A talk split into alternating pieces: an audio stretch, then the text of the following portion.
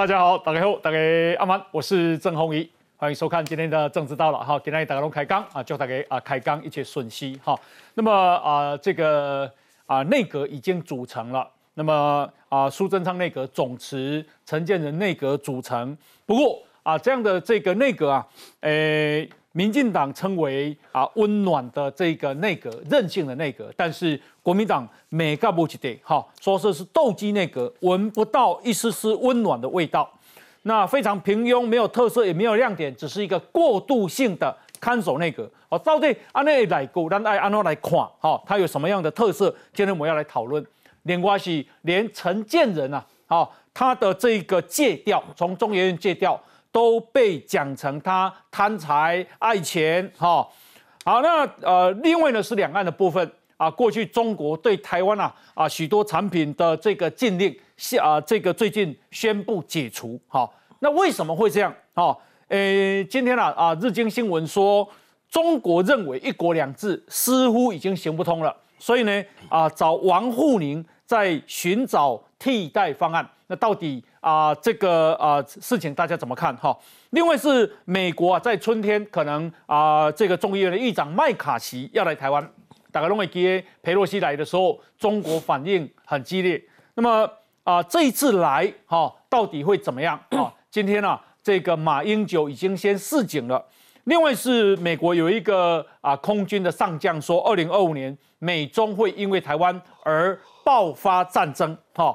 诶，另外是这个国民党的总统人选，因为很复杂，大家都想要选总统，所以呢，最新的发展，今天我们要来解读跟追踪哈。我们今天啊邀请到的来宾啊，第一位是民进党啊前新北市的市议员何伯文，大家好，大家好。好，另外呢是政治系的教授范世扁黄老师，洪一哥好，大家好。好，以及资深的媒体人钟年晃，洪一后大家好。另外呢是国民党文传会的副主委黄子哲。洪一哥好，观众朋友大家好，好，以及资深的媒体人姚慧珍，洪一哥好，大家好，好，另外是啊时事评论员黄义忠，欢迎哥，大家好，好，那么待会啊台湾智库的咨询委员董立文啊董教授也会加入。哈，那小英啊一起公政府团队啊已经啊全面检讨改进了。啊啊这个去年选举结果不够理想，政府团队已经全面检讨改进了。哈，那。啊，这个不过呢，新的内阁啊，啊，今天苏贞昌啊拍了毕业照了。那么整个新的内阁的名单啊，这样的啊，大家怎么来看待这样的人选？来，我们来看不需要。听从摄影官指挥，行政院长苏贞昌带领内阁团队一起拍毕业大合照。开工第一天总辞，接下来将交办给准阁魁陈建仁。谢谢。院长有想好下一步要去哪吗？有没有打算挑战二零二四啊？被问到下一步往哪走，苏文昌没多做回应，低头快步离开。看得出卸下重担，心情轻松不少。倒是送给每位阁员一个茶壶，感谢过去共同带领台湾撑过每个难关。这个应该是茶壶跟茶叶吧？是。要能能够耐得住高温嘛？我们防疫五月份部分是不是都会来留留任？然后这时候署长的这个部分的话还没有确认，诶，要等这那正式出缺，我们才可能来跟院方来讨论这个事情。防疫当头，卫福部长薛瑞元确定留任。至于防疫五月天，仍有待陈建仁征询卫福部新副手。接下来的准阁回陈建仁，新内阁一共新增九位首长，其中包含四位女。女性阁员二十九人留任，有关台湾安全的国安三剑客，国防部与外交部也都继续坚守岗位。任何一个学者专家，包含国内国外媒体啊，各方面，他们的发表言论我都予以尊重。国军建军备战的目的何在？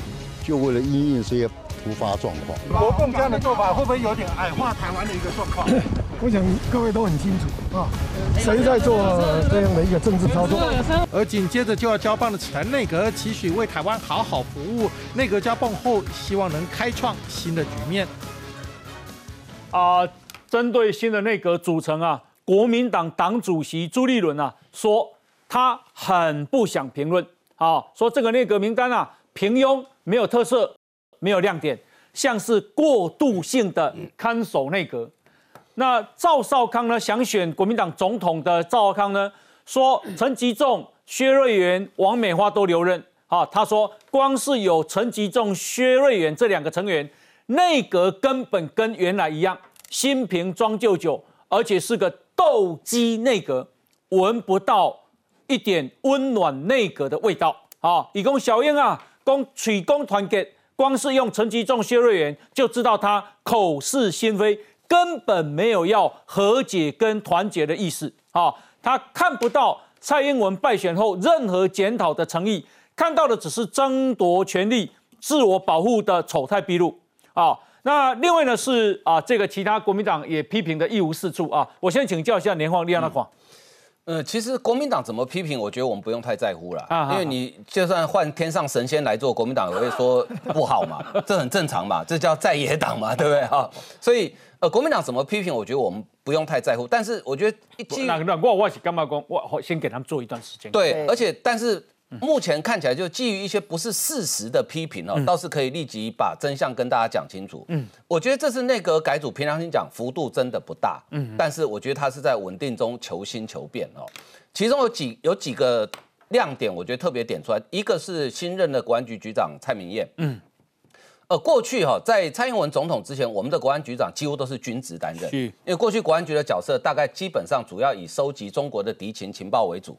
小英总统上来之后呢，其实他慢慢把国安局局长的这个职权哦做一点扩大，就除了对中国的情报收集之之外，嗯，他还要负担一些做整体的地缘政治、国际政治的国家安全情报的研析，嗯嗯，所以用了几位人文人的局长，我个人表现我认为都很称职，陈明通很称职。那蔡明燕上来，蔡明燕专长其实欧洲，他是国际政治跟地缘政治的专业人士，所以我可以预期。因为过去六年多，我们跟美国、日本关系已经建立的相当好。那接下来就是在稳定中慢慢的在求进步。那跟中国关系也不用有太多期待，我们只能期待不要变坏就好，不可能变好哦。那接下来要拓展对欧洲的关系，嗯，哦，包括可能马上迎接来就是捷克新任总统当选人帕维尔。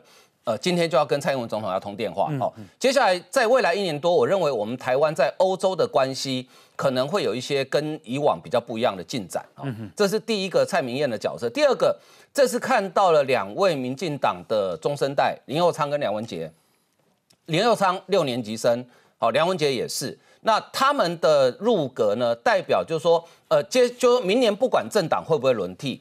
但是这些人才都是民进党或是台湾这个国家未来十到二十年重要的人才。那利用这个机会，让他们可以进到内阁里面去多一番历练。特别是林佑昌，我觉得他这次责任会很大，因为他呃当基隆市长，然后马上掌管天下第一大部内政部啊。你内政部那业务真是包山包海，所以他的责任会很重大，压力也会很大哦。我觉得这是这是内阁改组两个亮点。那至于赵刚点名了几位哦。说实在，可能他个人不喜欢的，哦，但是你说，呃，他们表现好不好？陈吉仲、薛瑞元、王美花的表现好不好？大家自有公断，我尊重了，他可以不喜欢这些人了哈。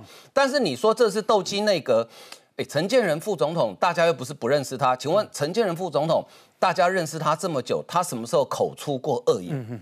他我印象中他讲的最重的一句话是疫情期间，他叫柯文哲回去好好多读点书，就这样子而已啊。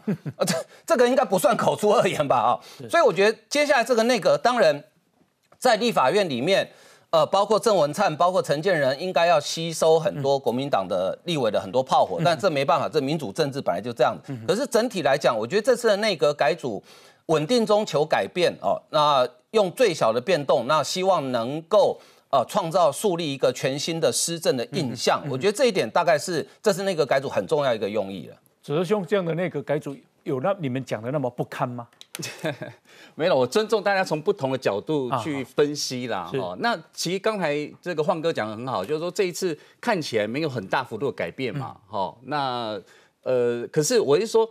从败选的角度来看，哈，就是说，如果你要让人家觉得耳目一新，是不是应该大破大立？哦，就是说，整个内阁改组要更有亮点啊！哦，我举例，比如说，呃，现在内阁里面，过去大家觉得有亮点，比如说唐凤部长，嗯哦，那大家觉得说，哎，你找了一个，哎，这个这个什么科技的人才，哈，那个有亮点的人进来，哦，大家为之一亮。那现在确实看到这些，基本上是老面孔了。哦，当然他们可能有一些，尤其几个从县市首长退下来，他们有政治经验。好，来做这个位置，我觉得还算合理啦。可是我要讲的就是说，我认为比较可惜的时候，你没有趁这一波，嗯，找几个一两个，哦，我刚刚讲的有亮点的、指标性的，哦，让整个这个气势啦，哈，或者说大家这个更关注哦，聚焦等等。那确实没有嘛？你特别要讲，真的很难找出来说啊，现在现在新内阁里面有哪一个人特别值得一提了？哈，那当然你说在野党会批判，我说这是政治攻防的一部分呐。哦，但我我当然也祝福陈建仁这个这个院长可以把那个带起来。可是我觉得就是说，确实如同这个洪一哥刚刚讲，要观察。我我举例了，像梁文文杰文杰兄点的，我常常同台哈。坦白讲，我觉得他去做陆委副陆陆委会副主委，哦，我觉得是对他而言是一个还不不错的位置。主要是大家认为说他是资中派，哦，他对于两岸关系研究透彻。可是有趣的是，为什么刚刚同意说这个红一哥说要观察？其实你看文杰兄他过去在两岸关系的立场上，哈，哎，我就有点捉摸不定。比如说在二零一七年的时候，当时他有跟柯柯柯文哲市长去参加双城论坛哦，当时他说什么？柯文哲并没有逾越民进党的。这个立场，哦，他是挺柯文哲双城论坛的，哎，感觉说，哎，他对于两岸的关系，哦，是比较温和的态度。可是你再往前看，二零一二年的时候，当时啊，二零一二那时候真的总统大选，当时那个王雪红，HTC 的董事长王雪红是这个什么支持九二共识。梁文梁文杰那时候做议员，他当时候是什么起来反对哦，甚至是痛批，他说 HTC 伤了台湾人的心哦，而且呢，他要抵制 HTC，他他宁愿改用三星手机啦哦，我们在已经把影下面摆手机。那我的意思说，哦，便宜的来了大家看，对吧？那我的意思说，确实，哎，感觉他好像两岸又很又很又很硬哦。那所以说，是啦，就是说这个这个文杰兄，我对他很熟，我认为就是说这个位置，也许他有他发挥功能，可是到底这个这个。就是说，大家都觉得说这个内阁叫做温暖内阁，可是里面又留了两个斗鸡，所以对不对？大家斗鸡是谁？都薛瑞元部长啊，对啊，还有陈其仲啊。薛瑞部 好了，我我简单提了，比如说薛瑞元部长当时的那个疫苗前客，大家记忆犹新吧？哦，在他讲到什么这个什么在对在野党的批评，一共啊被这些讨上投资嘎掉，对不对？那甚至批评过郭台铭像 BNT 的推销员，当时都引起很大的争议，甚至是大民进党。不少人觉得说是败选的原因之一啊。那陈吉仲更更不用说，过去在莱猪的这个开放的这个历程，这个这个过程中，他也讲了很硬的话等等。那我要讲就是说，是我们的院长哦。这个看起来是比较温暖的，可是里面的内阁又留了指标性的很硬的斗鸡人物，那所以说到底要怎么看这个内阁？坦白讲，我认为民众的看法会是有很多的矛盾。是，指责刚刚要故意漏掉一句话哈，梁文杰当时为什么对 HTC 说他伤了台湾人的感情？是因为。梁文杰从 HTC 开始第一只手机，他就一直用 HTC。嗯他那次会生气是气在，因为王雪红讲了一句话，刚刚指责漏掉。他说 HTC 是中国人的品牌。嗯嗯这句话让梁文杰火大嘛，所以他从此不用嘛。那请问，如果所有的台湾人都认为说是台湾本土培养出来的 HTC 的企业，他去为了他中国的市场说是中国人品牌，难道不应该抵制？难道没有伤台湾人的心吗？是指责是故意漏的吗？他可能那个 过年休息太久，不是，不是。我看新闻的标题是这样子的，我忘记他有没有讲王雪红当时有没有讲那个？有当然有，这个我可以回应一下。他可能是讲文化血缘上的啦，我认不认为？就我们是中华民国。我跟你讲，我刚刚王王王女士报告我村，因为她告过我，然后然后而且我赢，我都我官司我都赢了。那一阵子几乎很多在中国有庞大投资的企业都讲九二共识，而我还记得王雪红是在选举的前一。天，我忘了是前一天还是当天早上，应该是前一天。前一天直接召开记者会，然后讲说我们那个 HTC 是中国人的品牌，中国人要什么什么要支持九二共识还是什么，就选举我支持是这样。所以我的意思是。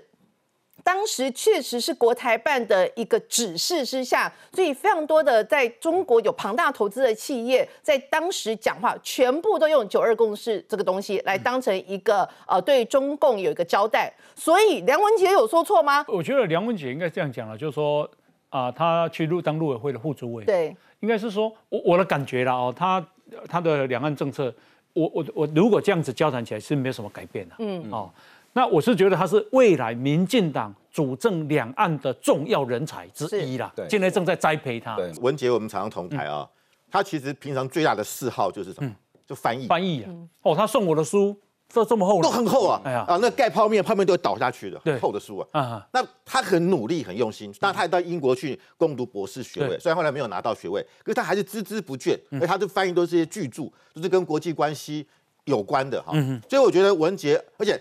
他的出身很特别，他是大成一胞，嗯嗯嗯，啊，说实在就是外省二代啦，嗯哼，可是他有非常浓厚的台湾的本土意识，是，那又非常年轻，他现在才五十一岁哦，所以未来来讲，他的确是民进党有关于两岸方面的一个重要的人才培育，嗯，第二个就是说他口才非常的便捷，他讲话实际上这轮节目他话也不多啦，嗯，因为他的逻辑非常清楚，是，这点是我非常肯定的地方，嗯，所以这是不是亮点？这就是亮点呢，嗯，只是说你如果眼睛都蒙着，你当然看不到亮点了。你眼睛都打开，就看到有亮点，小亮点好不好？没有大亮点，小亮点好不好？史哲就大亮大亮点哦，有亮就好。史哲在高雄，你看他这是从他从那个文化局长一路从花妈以来，把高雄从一个文化沙漠，嗯，现在变成是个文化绿洲，这是文化森林呢。嗯，你看过年期间大家去高雄人多少？嗯，那个饭店住房率高达九成以上，哎，那为什么？他觉得高雄好玩啊，他高雄有文化呀，有文创啊。你看那个博尔特区那么有特有吸引力，都是史哲他一路把它做做出来的。所以他这次高升到文化当部长，我必须讲十他他他高雄待了十十多年了，十多年磨一剑，所以他是不是亮点？他是亮点啊。就我觉得今天这次可以看到，民进党有两个重点，一个就是五十五岁以下的学运世代正式接班。郑文灿不到五十五岁，嗯，你说徐家清不到五十岁，你说这个林佑昌五十一岁哦，甚至你说像这个梁文杰也好，都是属于中中世中呃中间世世代，嗯。啊中壮世代，这是第一个。第二个是什么？女性的格员大幅增加，嗯，而且本来大家认为说，哎，个这个单位好像都是男性男性为主的，例如说海洋委员会，嗯，过去的主委都是军人啊，说或者都是男性。这是主委换成是管碧林，嗯，而管妈本来就在高雄嘛，我们知道海委会就就它的总部就在高雄，更接近、更贴近我们的南部，而且往南海去发展。嗯，那管管，而且我们的海委会不是只有什么海巡防、海巡署是海委会下的一个单位，嗯，它等于是第二海军，但是它还有很多是关于海洋教育、嗯，海洋生态、海洋文化这些东西是靠女性的柔性的力量。过去我们认为，哎，这都是男性专属的。嗯，而原本大家觉得独尊男性的部会也有女性介入，带来更多柔性的力量。就我觉得这就是两大突破，也是两大亮点。我觉得国民党如果要鸡蛋里挑骨头，我也没有办法。最近已经有八十八家中资企业在美国上市的被列为特别监管对象。美国政府不是不担心，美国政府很担心。跨足国际议题，民进党前台北市议员梁文杰论述有理，在这波新的内阁名单中，也确定进入国安团队，担任陆委会副主委一职，与主委邱泰山中理两岸事务。到新任的副主委啊，梁文杰先生，他以往在民进党中国事务部担任过副主任，还有就是他曾经提出过一个很重要的概念，就是两岸的沟通可以循当时冷战时期东德跟西德。的这种沟通方式，这对于两岸之间就是重启新的一个沟通跟对话，可能都有直接的帮助。梁文杰过去在民党中央对中国涉猎不少，而在陈建仁内阁第三波名单中，国安团队包括外交部长吴钊燮、国防部长邱国正与陆委会主委邱泰三全部留任。不过两岸单位副手大风吹，原本的陆委会副主委吴美红转调海委会担任副主委一职，遗缺由梁文杰接任，而海基会副董事。长兼秘书长詹志宏与陆委会副主委邱垂正对调，推动这种兵役的恢复。我想这个后续的执行都还有赖于这个国防部长的团队、国防还有外交两岸的人首长的一个人事的布局，我想是适合台湾目前的境况的。国安单位仅两岸副手为调，专家分析这是新内阁力求区域稳定与持续推动台湾兵役政策、稳定国防实力的主要因素。蔡政府任期关键时刻，就怕国安布局动辄得救，在台海局势变动中力求稳定发展。好，拍谁来了？国民党真厉害，就是讲当初是苏金昌伫的嘛，叫苏金昌落台，好落台落台落台，嗯，即马苏金昌落台啊，陈建仁起来继续交继续交，所以其实咱看国民党嘛，到这个程度，伊最正常。你看这侪人好，新内阁是出来好，过年时阵人讲过年讲好话对无？好，一个吹一个一比一个较吵，啊吵是无要紧，因为国民党嘛是足正常。但是嘛，你也有道理。首先我讲朱立伦，伊讲伊不想评论啦，嗯。啊，不想那个点点吗？就讲啊，人家平庸没有特色啊，你不是不想评论啊？给给哦，我他不是说不想评论，他说实在是不想评论。对，你那来看，因为因为骂的太多，我我我竹凡不及被宰，我我就讲起来来讲的。李德伟啦，李德伟讲林佑昌啦，你讲一部中央行政之力啦，连明代都没当过，就来接首席部长内政部，好啊，一讲这是就还，而且他还讲一个咯。基隆市人口才三十几万，安内得才叫内政部，凭什么？嗯，我我很想跟李德伟讲哦，第一啦，你晓不晓得？哈，过去马英九时代曾经任用过一个内政部长，叫做江宜桦。嗯嗯嗯，台大教授来这来见保定，有他有当过中央民代吗？没有。他有什么部长历练吗？没有。让伊马让伊马这个来政保定，你下一个这个行政一定。啊啊，邱宏杰，那按照李德威的说法，江宜桦你是最最不没有资格去接内政部的第一点。第二点，他说基隆是只有三十几万，一直光三十几万那些小城市哦，这起量是三百啦。嗯嗯嗯。哎，你敢不知道你国民党的勇妈黄敏惠，嘉义市市长，你嘛年龄呢？嘉义市人口二十六万啦。比基隆较少啦。黄敏惠佮代理过国民党党主席。我想要请教李德维，你怎么现在看黄敏惠无用？嗯，你勇妈呢？所以你讲这句话的时候，你当你讲出那种什么三十几万这种，看家人无，啊，你也是看家人。啊，你你你看规规台湾，只要人口低于三十万，你就敢看不？所以当讲话爱厚道。嗯，你你可以去针对讲啊，你你觉得林佑昌不适任，为什么？你讲一些理由，不要给。但是你不能直接就是说哦，因为他没有当过中央民代，也不适格，因为他人口只有三十万，以某一的。某一的抗战，讲这种话，你就伤害到人家的感情。所以，我我觉得国民党这一次的，而且林佑昌被你李基隆的市政对。成绩太好了，对，所以他那个市政是好，那大家大家，那你说他究竟适不适合当内政部？长？你有这块嘛？嗯，那上任三个月，聊天三个月，你刚刚哎做了不合理，你觉得哪些地方可以批评？因为你你你是立委，本来就可以监督政府。嗯嗯，我刚刚你 OK，但是你直接说哦，因为你三十几万的人口，所以你就不适任，那这种话供出来哈，你你是笑到人家大牙。所以啊，对国民党来讲，你起码得跟他讲代志。嗯，就是讲，哎，现在有一些亮点出来，对不？啊，蛮不行。这些亮点如果真的三个月后做的还不错，嗯，哎，他们现在以为他们有一个总统大梦在那边，那这样就会岌岌可危。所以对这么开戏哈，桂林还还没还没哎，党工吹到十五号元宵节后才是过年结束，还在过年期间吹的开心开心吗？因为一年一买惊吓，讲 哎蛮不赢，今天来知道北派，啊，国民党这些总统大梦被安弄，所以我觉得批评可以，但是你要就事论事。是一种。中国国民党最喜欢讲道统跟法统。对，一领公公，你刘邦，你只是小里长，你怎么可以可以当皇帝？不，每一个人都从小一直看到他的能力上来的嘛。吼，来，先潘爷爷的波。哎，我是刚刚好，今晚要过来桂林西尊哈，我是建议国民党多讲一些好话啊，也不是说不能批评。嗯，你老公这个陈内阁才刚组成啊，你有红这块买，你老公做这个三个月、半年之后，哦，这块成绩就败。你被批评，你被骂很要紧，但是当人家今天才刚就任，恭请起来，那个整个团队才正要起路，吼，你的人每个人那某几对后尾，我我认为哈，民众是听不下去的哈。那我认为就是说，这个其实这个整个团队，我认为其实幅度你不能够说不大，我我认为是很大，因为。第一个连行政院长都换人啊，行政院长、副院长，包括重要部会，你说财政部、内政部、文化部什么，几乎都换人。那我认为这次其实大家刚刚讲很多部会，包括年轻接班，包括这个亮点，其实还有一个最大亮点，就是承建仁组阁，这个是最大的亮点。大家都大家都以为说啊，陈建仁这个副总统，他过去是学者出身，其实你不要小看学者出身，过去在民进党最低迷的时候。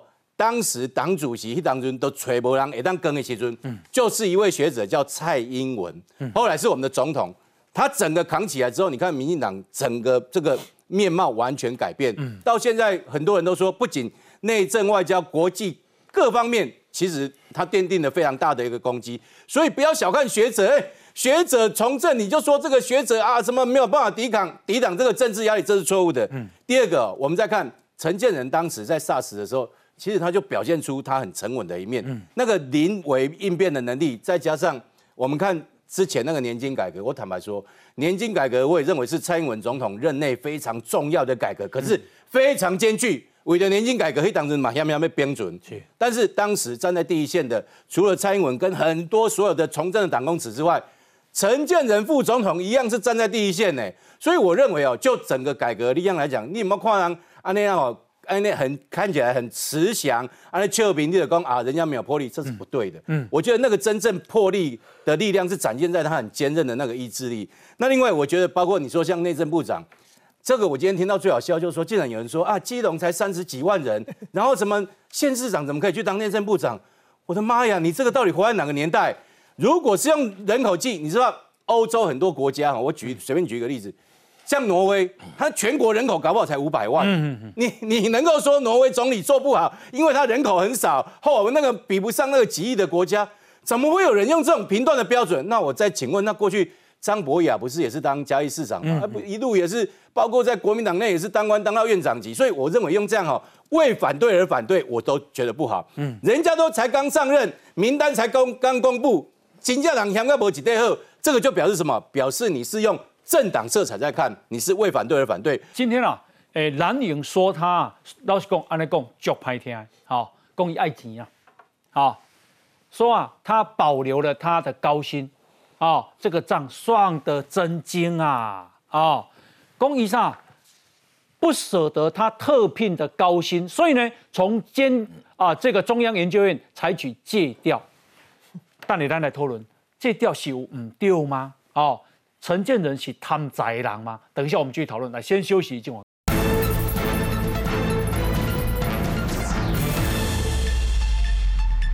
好，那么啊，这个管碧玲委员啊，以本来是民进党不分区的位，已经五年五连任了。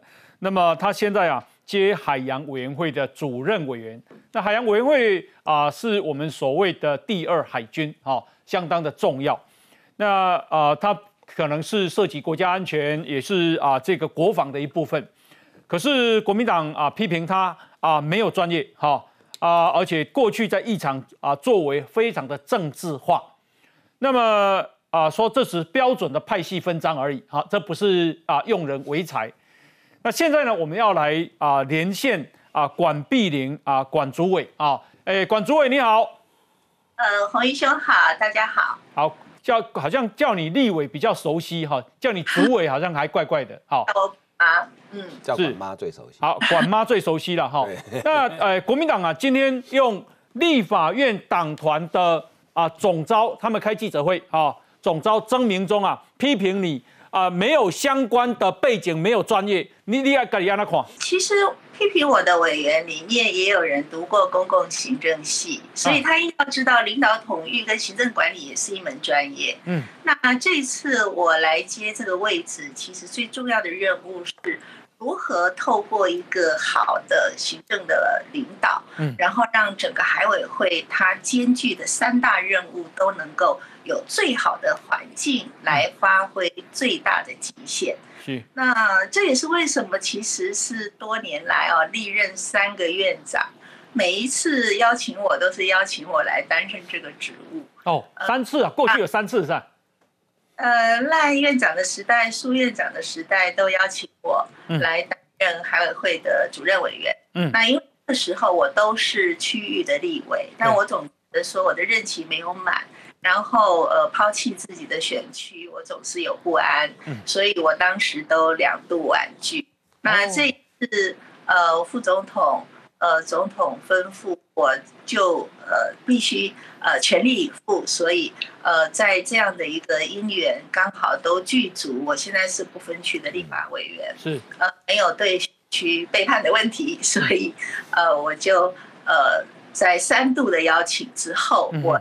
担任这个职务，我就答应了。事实上，呃，一直希望我来这个位置，呃，是跟派系无关。如果说是派系分赃，不会说，呃，历经三任行政院长都这样邀请我，这个应该是一个简单的事实。OK，那呃，总统总统交付你的任务是什么？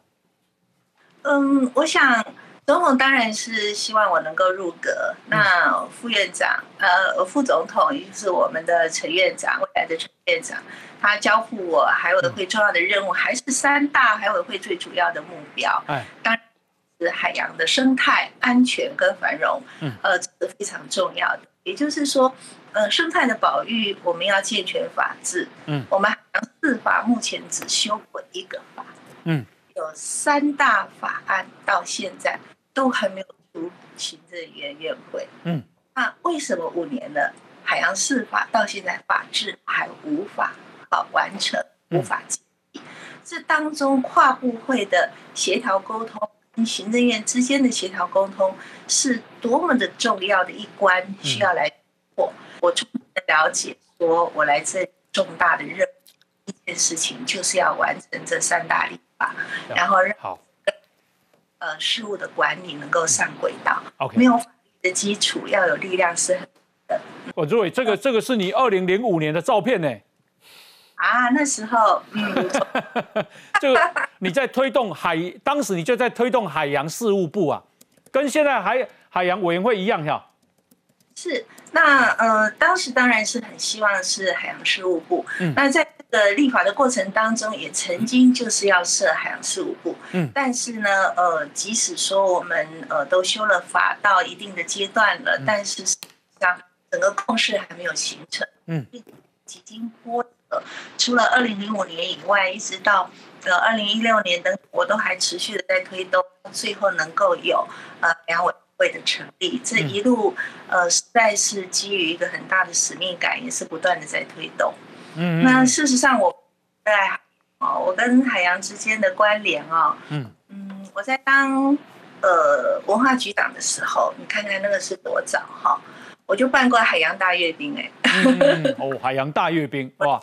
是是，嗯，我办过跟海洋有关的活动，一个呢是应该是两千零五年的时候，那个时候是高雄港开港一百四十周年，嗯，我办大阅兵，总共呃出动了二十九艘各种不同的舰艇，嗯，然后让人民在我们站二库的这个看台做了一个看台，然后在那边让大家认识一艘一艘的船。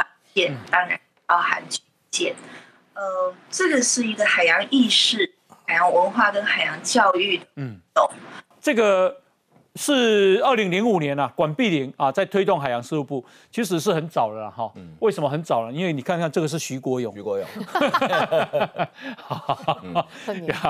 好，然后这个是啊管碧玲在二零一六年啊海洋教育嘉嘉年华。那我我想请教一下子哲兄，真的管碧玲不熟吗？不专业吗？他当然有一些相关的啦，相关一些海洋事务有接触到啦。可是就是说，看你专业专业要怎么认定嘛。我记得现在的主委哦，过去这个这个跟海洋事务相关的这个专业比你更深嘛。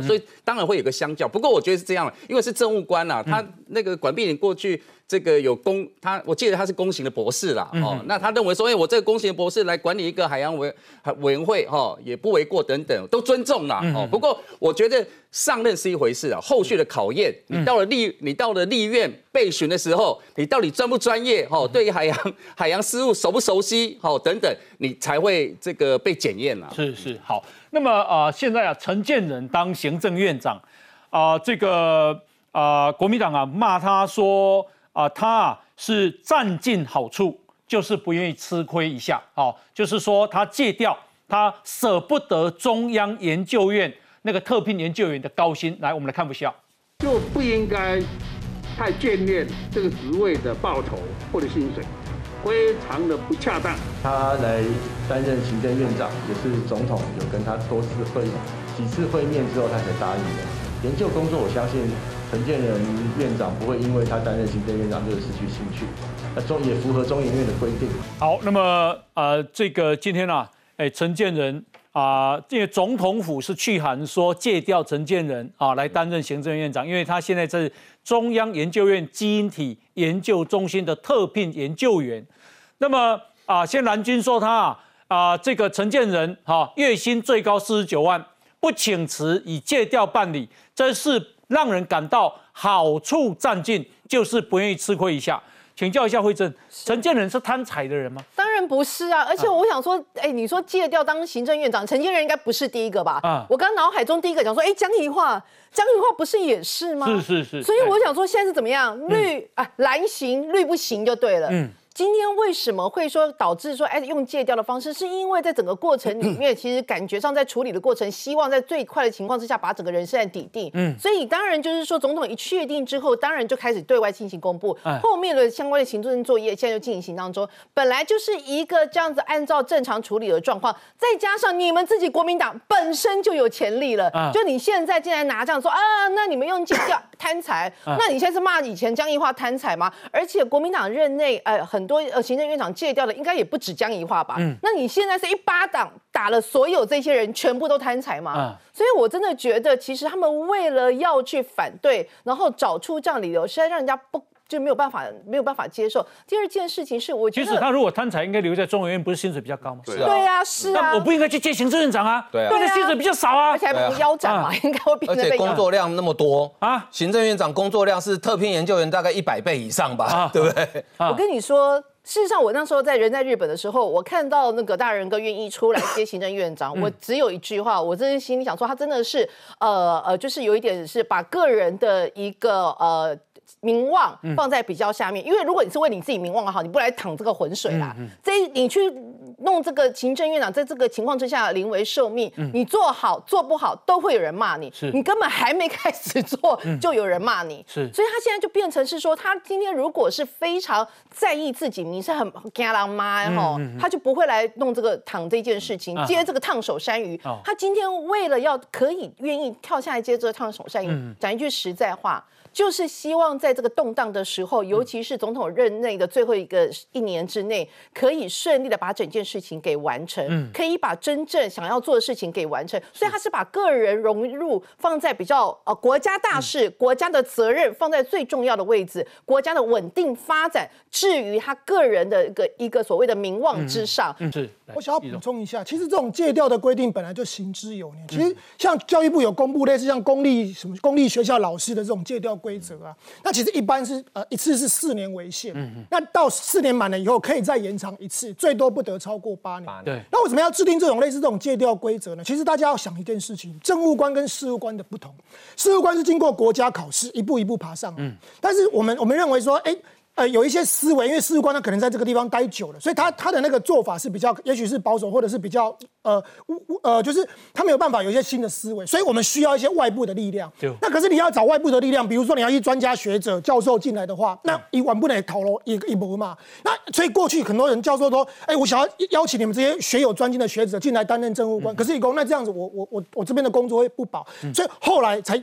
教育才制定那个通令，就是说，哎，你可以戒掉一次，最多四年加四年。那为什么就是这样？就是我们要引进新的思潮，我们要让这些学有专精的学者、专家，能让他们有机会在这个政务的体系上去发挥所长，领导整个政务团队。对，所以这个东西过去国民党时代也是这样，民进党时代也是这样，所以我们从来不会去说，哎，你国民党那也是用戒掉，而且他就是为国家贡献，为国举才。对，结果你今天是为骂而骂，而且我刚刚看了一下，谁在骂？又是李德伟。你们拜托，你一下说林佑昌三十万不能当，三十万人口不能当内政部长，你一下说不能。戒掉，你知道你讲这个不能戒掉，还有赵少康也在骂。你知道你讲不能戒掉这件事情，你是整个一巴掌把你们过去国民党时代这些政务人员都一路打到不像话。还有，我再问你一个问题：未来你们国民党有可能会执政，那难道你们执政以后，你们再也不从那些学校去戒掉吗？不可能，因为这个这个不是一个正常的常轨。所以我认为，这个国家要进步，本来就需要这些外部的力量能进来，然后用这样的方式合乎。哦，目前的这个法令的规定底下，所以啊，最后还有最后再讲一件事情，很多人说你戒掉你好爽，领两领领双薪没有？第一个你戒掉的话，你这边就是留职停薪。对。第二个，双年就留职。而且第二个，你戒掉的这个薪水呢？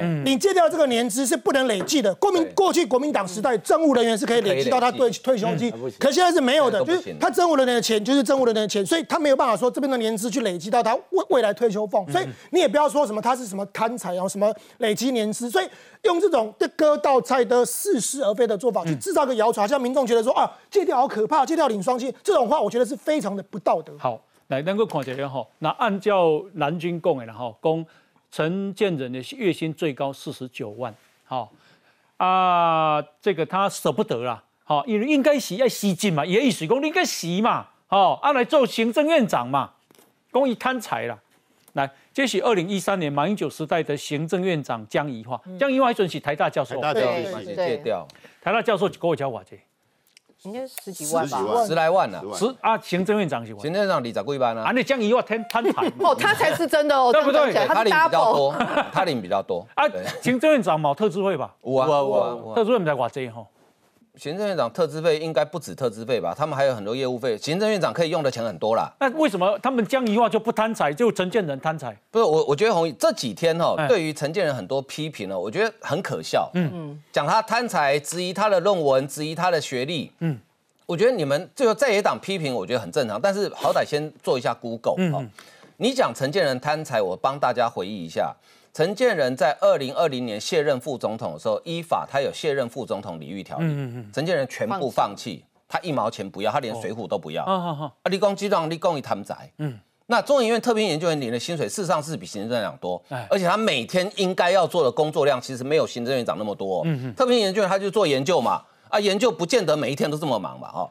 再来，我再讲一件事，陈建仁卸任副总统的时候，我知道有一个世界级的大药厂出一千万的年薪要请他去，嗯，不是台币哦，是美金哦，哈，哇塞，几千万美金，三亿年薪呐，对。嚯！但是条件是你必须住在美国。嗯，陈建仁讲说他他他拒绝，他说我不要，我要留在台湾做研究。嗯，集中人力供于贪宅。嗯，拜托你们去做一下功课。好，他们现在这样你这样讲，他要骂他傻瓜喽？呃，可随便吧，随便 他了哈。就我觉得陈建仁副总统以他的年纪，以他的声望，他这次愿意当阁魁，真的就是为台湾奉献。嗯，再来。去质疑他的论文哦，你去看一下陈建仁的论文，在那个领域，在公共卫生、流行病学领域被引述的次数是在名列前茅的。嗯嗯。还有去质疑他的学校约翰霍普金斯，拜托，约翰霍普金斯的医学系，台大医学系在台湾算很就抢了嘛，对不哈？我跟你讲，拜托你连约翰霍普金斯的车尾灯你都看不到。嗯嗯。不要去质疑陈建仁的论文，质疑陈建仁的学位。他的学历，我觉得你们将来他开始做之后，因为马上很快嘛，二月一号立法院开议，马上他要去施政报告了嘛。嗯你可以就叫他施政报告，或他施政做不好，你批评他我都没意见。嗯但是去质疑这些明显很可笑的东西，我会觉得你们根本就配合在打认知作战而已嘛，就是用一大堆假消息，然后去扭曲真相，这些东西没什么好质疑的。而且特聘研究员虽然账面上薪水四十九万，事实上他加上一些。里里扣扣补贴，嗯，他领的不止四十九万呢，嗯，哎，那他干嘛去领二十几万？四十九万的薪水我不领，然后去领二十九万，行政院长还要去立法院，嗯，哎，你觉得陈建仁是讨个派系吗？不是吧？是。是哦，我觉得国民党很奇怪，国民党对于台湾非常优秀的一个生医或生技人才，向来一种带一种很奇怪眼光，包括翁启慧，就是说他们只要翁启慧卖九张股票，说他说他什么内线交易，然后呢，哎，谁内线交易炒股票炒九张啊？结果后来你看当时的浩鼎案到现在，不是就变成是证实他完全就是被人家白布染染成黑吗？对他进行一个人格狙杀。同样的状况，陈建仁也是啊，他放弃了副总统的所有礼遇，他放弃，也就是说，目前为止四十九万的钱是留职停薪，然后领一个半薪的薪水，结果你说他。贪财，你说他爱钱，你说他很会算，这全部都是针对他们进行一个人格抹灭。我真的觉得国民党就是你要用继续用这种手法，你狙击了一个翁启慧之后，你狙击了何大一之后，难道在今年的二零二三年，你要下一个受到你们一个狙击的对象会是大人哥吗？而且朋友，我刚刚看到又又一个真的是哦，费鸿泰，他说承建仁两年半领了一千五百万，请他公布研究成果。嗯。你是把他交暑假作业吗？还是交寒假作业？那费鸿泰委员，你当了这么多年立法委员，请问你的问政成果是什么？嗯，你领的钱比陈建仁还多哎，你可不可以拿一点问政成果出来？好，能修品乓姐，你除了每天在喷口水骂人，请问你的问政成果是什么？那个我是这样看的，我觉得国民党这样是反而是好事啊。我觉得国民党哈，他今天就是想要鸡蛋里挑骨头。嗯，好，坦白讲，因为这个新新上任的内阁在野党就是要想尽办法要找出一些康方来的批评嘛。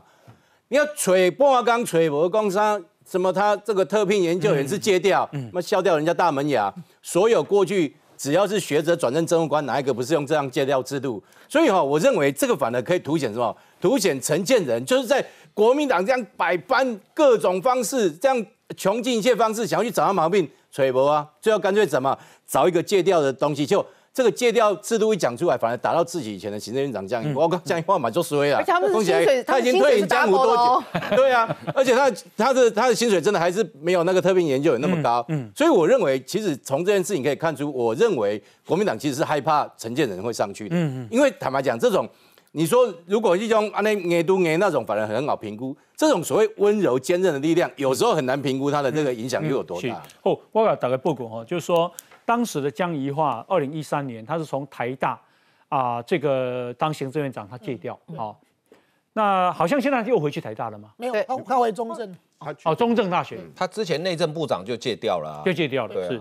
啊，原住民原住民民主委员会的主委孙大川也是戒掉，戒掉，公共工程委员会的主委陈振川也是戒掉，内政部长李鸿源也是戒掉，然后陈威仁啊，他也是戒掉，当时啊。这个农委会主委陈宝基，还有马英九时代的政务委员叶新成、政务委员严鸿生，也都是从学术学术界都是戒掉。哈，柯文哲呢，因为他当选台北市长八年，所以他他从啊台大戒掉，那现在他已经办理退休了。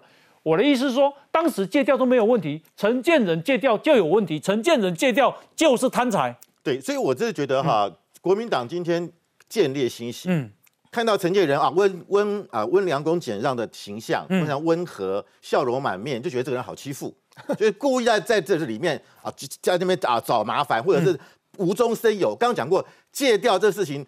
每个大学里面都有很多教授被戒掉，而且他每个礼拜还要回到学校义务上课两小时。对，就是我我不拿拿任何钟点费哦，老师对学校的一个帮忙，哦，还是有继续维持他的教学。嗯，就我觉得就是说这个是个尝试。那你今天拿这个东西来打来来针对啊这个啊陈建仁，我觉得是很无聊啦。嗯嗯。那另外就是说我我觉得这只会适得其反。就是我今天好，你看这个陈玉珍也好，费鸿泰。或者这立文，我觉得他们都已经磨刀霍霍了，嗯，绝对要拿那个什么啊高端疫苗的事情等等等等，要针对陈立人，给你好好的三温暖一番。可是如果你今天的啊这个火力过于激烈，或者态度过于的这个强硬，甚至让大家觉得你在羞辱陈建仁的话，我觉得那会产生一个回力标，是。因为大家会觉得说啊陈建仁本来就是一个温和的人啊，你为什么用这种态度咄咄逼人，甚至做人身攻击？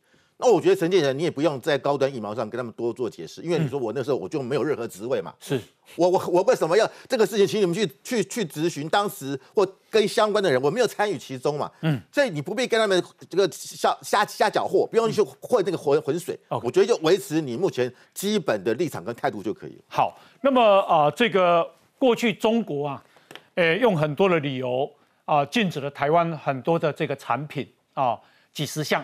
那包括啊，这个金门的高粱酒，那现在呢，突然之间宣布解禁了，为什么？等一下我回来，我们继续讨论。那先休息，今晚告。